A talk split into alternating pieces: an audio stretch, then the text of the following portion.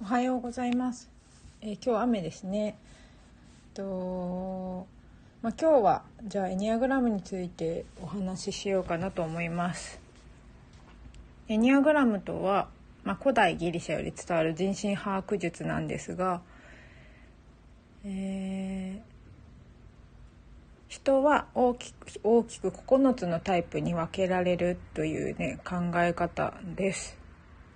気まぐれサラダさんありがとうございます。えっ、と今日はだからエニアグラム、大きく分けると人は9つのタイプに分かれるんですけど、と細かく言うと9つだけじゃなくてえっとまあ、18通りぐらいあります。で面白いのがエニアグラムっていうのは図で考える心理学でえっと例えばこう不調にねあストレスがかかった時にこんな風になるとか、えー成長するのはこっちの方がいいとかそういうなんかこ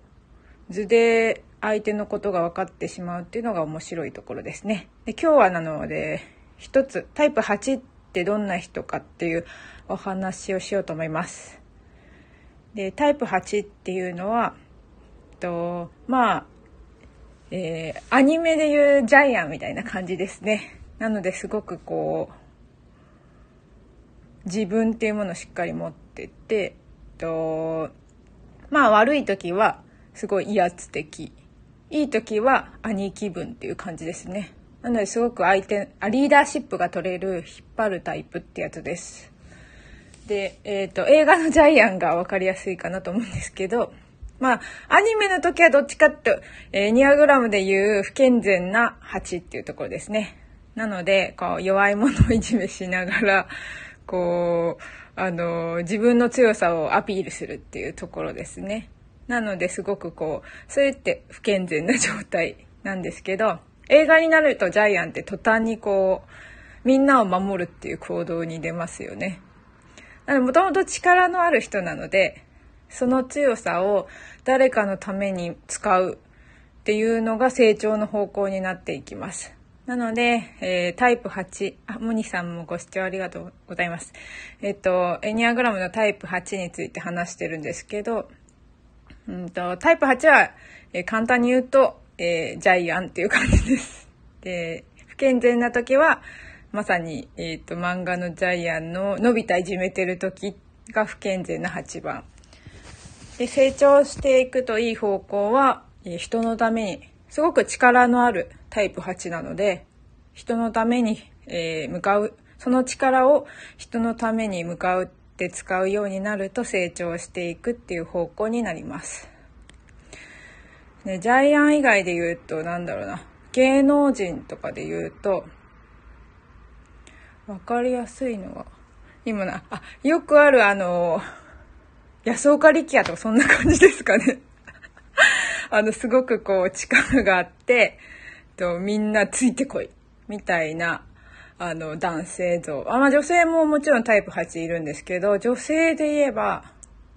そういえば木下ゆきながそうだって。あ、ちなみに私はこう、木村流星さんっていう方からエニアグラムを学んだんですけども、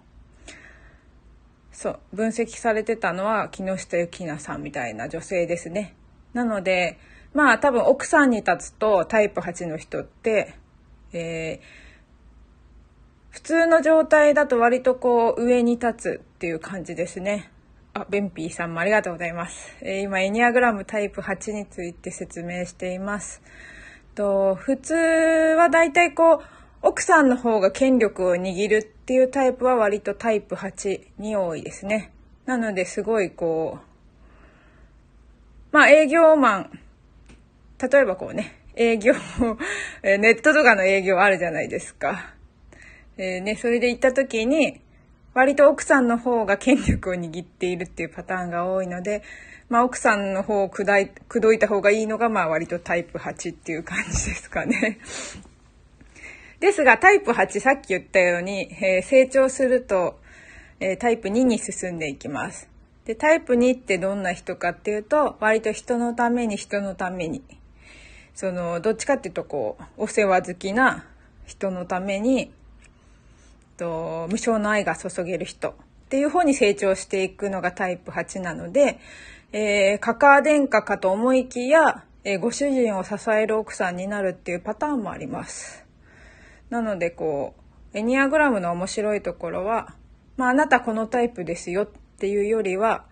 と変わっていくっていうところですね。なので、さっき言ったみたいに、タイプ8のすごくこう、ジャイアンとか、あのすごいこう、なんていうかな、要はこう、リーダーシップ取ってる、引っ張って俺についてこいみたいな、私についてこいみたいな女性や男性が、と成長すると、